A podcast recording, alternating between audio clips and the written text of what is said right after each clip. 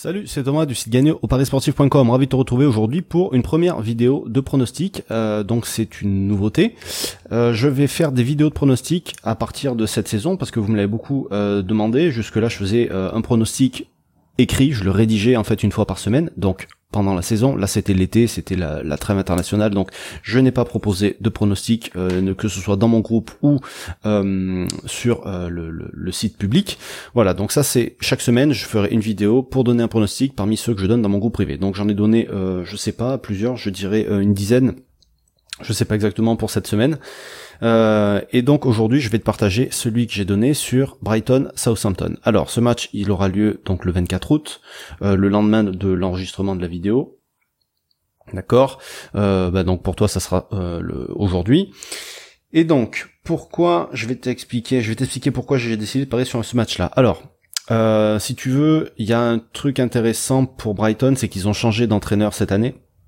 Ils sont allés chercher un mec euh, qui avait une philosophie de jeu qui était beaucoup plus offensive que le précédent, et ça s'est déjà vu dans les résultats depuis le début de saison. Alors, c'est le début de saison, on n'a pas encore de vraies statistiques, on peut pas vraiment se, se, se concentrer sur ce qu'on a vu, mais le, le j'ai beaucoup suivi la première ligue la saison dernière et le style de jeu a déjà bien évolué et c'est très intéressant et on l'a vu au niveau des résultats. Pour l'instant, Brighton s'est imposé à l'extérieur à Watford, chez qui il y avait quand même pas mal d'absents lors de la première journée. Ils ont gagné 3-0 et ils ont fait 1-1 la semaine dernière contre West Ham à domicile. Euh, voilà, donc c'est pas forcément un mauvais résultat, sachant que West Ham est quand même une bonne équipe euh, en première ligue. Et euh, en face, on a Southampton qui, euh, finalement, hormis avoir recruté euh, cet attaquant-là, a pas beaucoup changé et cette année même va faire confiance aux jeunes, d'accord? Donc c'est une équipe qui était déjà pas mal en galère euh, l'année dernière, surtout à l'extérieur, d'accord? Ils ont gagné que trois matchs sur les 11 derniers à l'extérieur. Ils prennent des buts, euh, enfin voilà, quasiment dans tous leurs matchs à l'extérieur. Je crois que dans les, euh, alors j'ai la stat là sous les yeux, ils ont encaissé au moins un but dans 27 de leurs 30 derniers matchs. Donc c'est même pas, enfin c'est, voilà, ils prennent des buts tout le temps et ça fait 7 matchs si on regarde la saison dernière qu'ils n'ont pas gagné euh, tout court donc faut accumuler même si la semaine dernière ils ont joué contre Liverpool ils ont fait euh, un match pas trop dégueu ils ont perdu 2-1 et voilà, on regarde les occasions qu'ils ont eues, ils ont quand même fait 14 tirs contre Liverpool, mais euh, voilà, ils auraient peut-être mérité mieux qu'une défaite. Un match nul, ça aurait pas forcément été illogique quand on regarde ce qui s'est passé. Voilà, sachant que le gardien de Liverpool a fait un sacré match.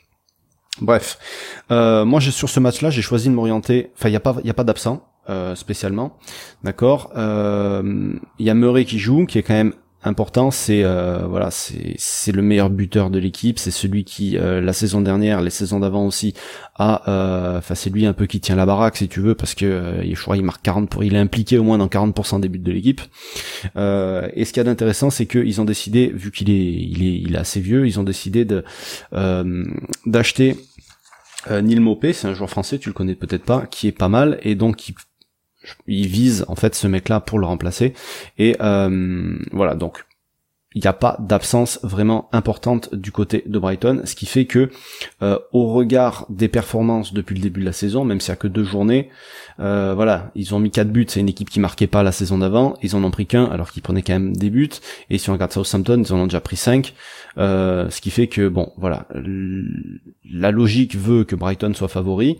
Pourquoi ils sont pas plus favoris que ça? Je pense que c'est parce que sur l'historique des confrontations, c'est favorable à Southampton. Ils ont jamais perdu en quatre confrontations. Enfin, dans les quatre derniers, en tout cas, Southampton n'a pas perdu.